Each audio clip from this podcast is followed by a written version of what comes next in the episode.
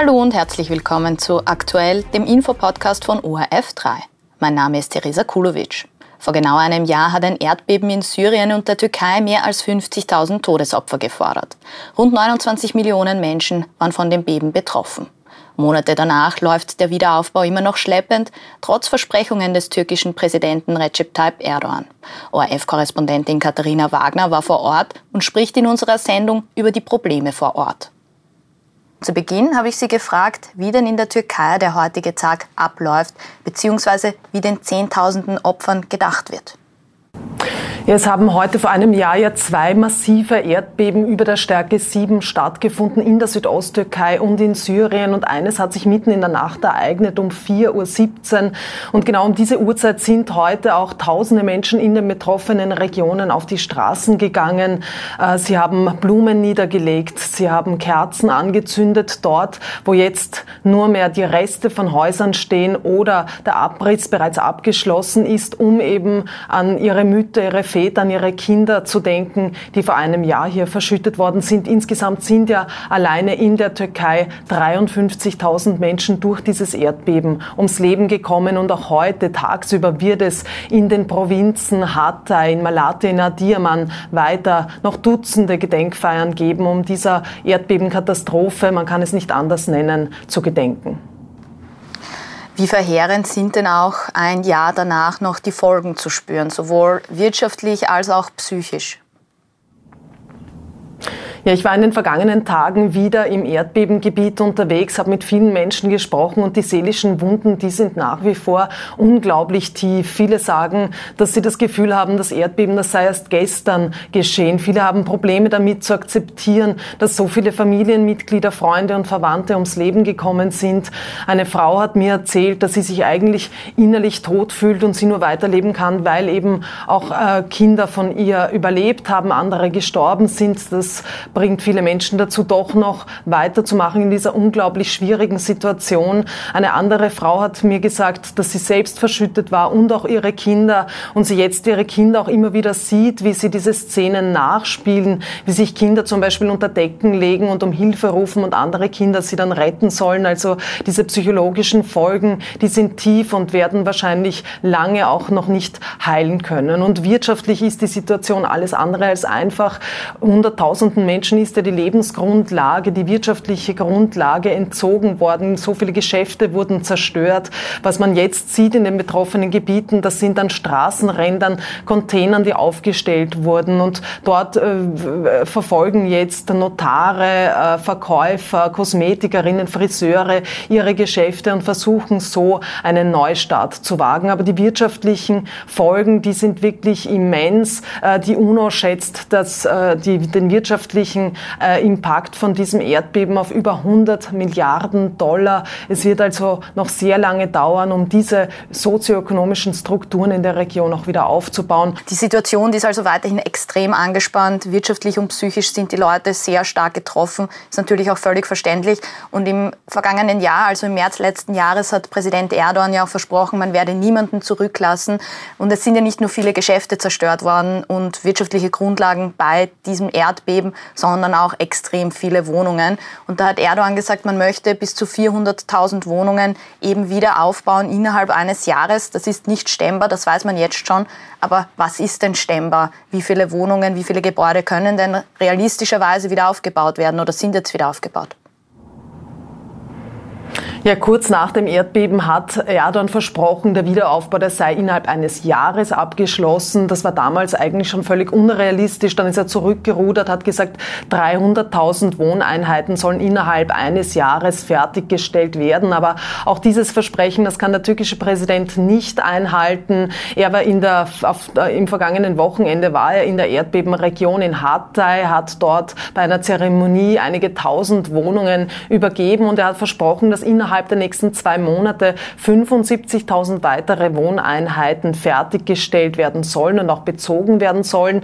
Und das Ziel der Regierung ist, das ist bis zum Jahresende 200.000 Wohnungen bereitzustellen. Ähm, damit liegt er eben dem Versprechen äh, hinterher, aber man sieht ganz deutlich, dass der Wiederaufbau stattfindet. Ich war in den vergangenen Tagen auch bei einigen dieser äh, neuen Siedlungen. Äh, die werden, wie man sagt, erdbebensicher gebaut. Die Häuser des staatlichen Bauträgers Toki, die sind ja auch während des Erdbebens nicht eingestürzt. Die Menschen, die sollen jetzt wieder sukzessive einziehen können. Zuerst kommen Personen dran, die selbst eine Eigentumswohnung oder ein Haus hatten. Das findet per Verlosung statt und gratis sind diese Wohnungen auch nicht. Also die betroffenen Menschen, die müssen selbst einen Teil, äh, rund die Hälfte der Kosten übernehmen. Und auch das dürfte für viele Menschen alles andere als einfach sein. Da kommt also auch wieder diese Geldbelastung dazu. Über die wirtschaftliche Situation werden wir generell auch noch gleich sprechen, über die hohe Inflation. Aber davor vielleicht noch kurz, wie viele Leute sind denn mittlerweile noch ohne Dach über dem Kopf und wo sind die denn untergebracht? Auch in Containern wie sozusagen die Geschäftsräume? Genauso ist es also rund 700.000 Menschen in der gesamten Erdbebenregion, die leben nach wie vor in offiziellen Containersiedlungen. Da gibt es äh, Betreuung für Kinder, es werden Kurse für Frauen angeboten, auch psychologisch werden Menschen unterstützt. Aber viele sagen, dass diese psychologische Betreuung ihnen kaum dabei hilft, das Erlebte äh, zu bewältigen. Und die Konditionen in diesen Containerdörfern, die sind alles andere als einfach. Wir haben zum Beispiel eine Containersiedlung in der Stadt Malatya besucht. Da sind die Temperaturen im Moment rund um den Nullpunkt. Es ist sehr kalt in den Containern, obwohl es eine Heizung gibt oder geben sollte. Es tropft immer wieder hinein und vor allem für alte und kranke Menschen ist das alles andere als einfach. Von der türkischen Regierung heißt es, dass es mittlerweile keine Zelte mehr gibt, aber bei meinen jüngsten Reisen äh, in die betroffenen Gebiete, da war vor allem in der Region Hatta im Süden, die am stärksten betroffen worden ist, doch noch zu sehen, dass vor allem die Ärmsten viele syrische äh, Staatsbürger oder syrische Flüchtlinge, die ja auch seit fast zehn Jahren in der Türkei leben, nach wie vor in Zelten untergebracht sind. Also es ist weiterhin eine extrem angespannte Situation. Jetzt kann Präsident Erdogan natürlich nichts für das Erdbeben an sich. Er kann aber sehr wohl was für seine Versprechen. Die konnte man halt wirklich nur sehr teilweise bislang einhalten. Auf der anderen Seite gibt es in der Türkei noch immer eine Inflation von 65 Prozent in diesem Monat. Die ist auch schon die letzten Jahre oder das letzte Jahr konstant extrem hoch. Wie groß ist denn da auch gerade der Unmut, der sich da vielleicht auch nach der Verzweiflung breit macht?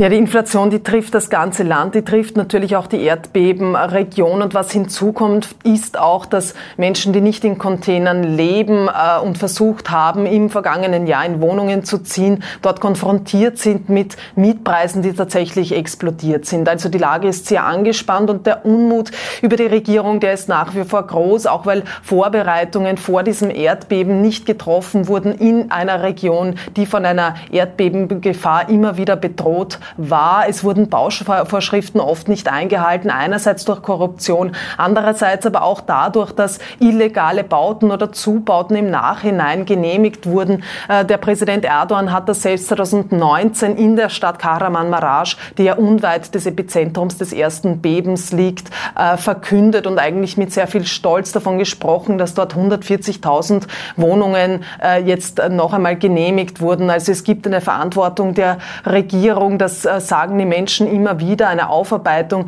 die hat bisher da aber nicht stattgefunden. Aber auch bei diesen Gedenkfeiern, die heute Nacht schon stattgefunden haben, da sind immer wieder Sprechchöre laut geworden. Einerseits gegen die Regierung, gegen den Präsidenten Erdogan, aber auch gegen lokale Verwaltungen in Hatay. Da wird die Region ja zum Beispiel von einem äh, Vertreter der größten Oppositionspartei geleitet. Und das könnte auch noch politische Folgen haben, denn im März finden Bürgermeisterwahlen in der Türkei statt. Und und ob die amtierenden Bürgermeister dann noch einmal gewählt werden, das ist eben mehr als fraglich. Innenpolitisch wird der Druck auf Erdogan oder bleibt der Druck auf Erdogan also weiterhin groß. Lassen Sie uns vielleicht auch noch auf die außenpolitische Rolle der Türkei blicken, beziehungsweise die genauer unter die Lupe nehmen. Denn Erdogan, der versucht sich ja derzeit in großen geopolitischen Konflikten als Vermittler, vor allem im russischen Angriffskrieg gegenüber der Ukraine. Da war er auch maßgeblich am Getreidedeal beteiligt. Jetzt ist es ja auch so, dass ähm, am 12. Februar, also nächsten Montag, Putin auch in die Türkei reisen wird. Was dürfen wir uns von diesem Treffen erwarten?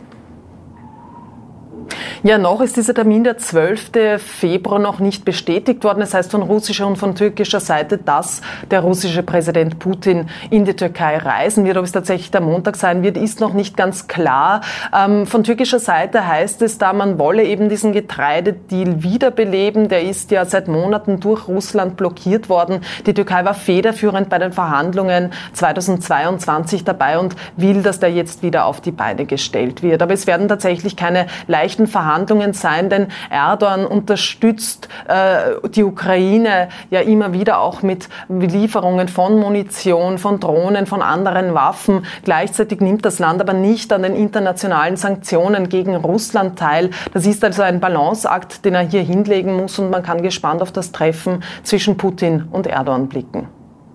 Wie schafft es Erdogan eigentlich, die Gesprächskanäle sowohl zu Russland als auch zu Ukraine so gut offen zu halten?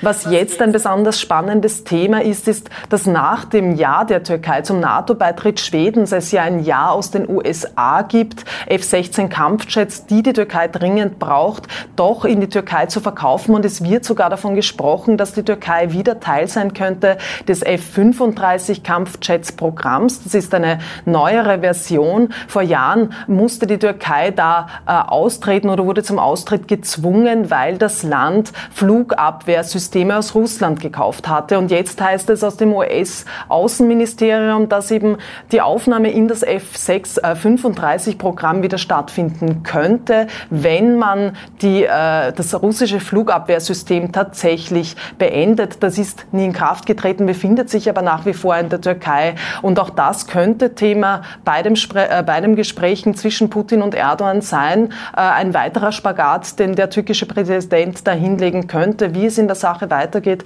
das ist im Moment aber noch nicht ganz klar.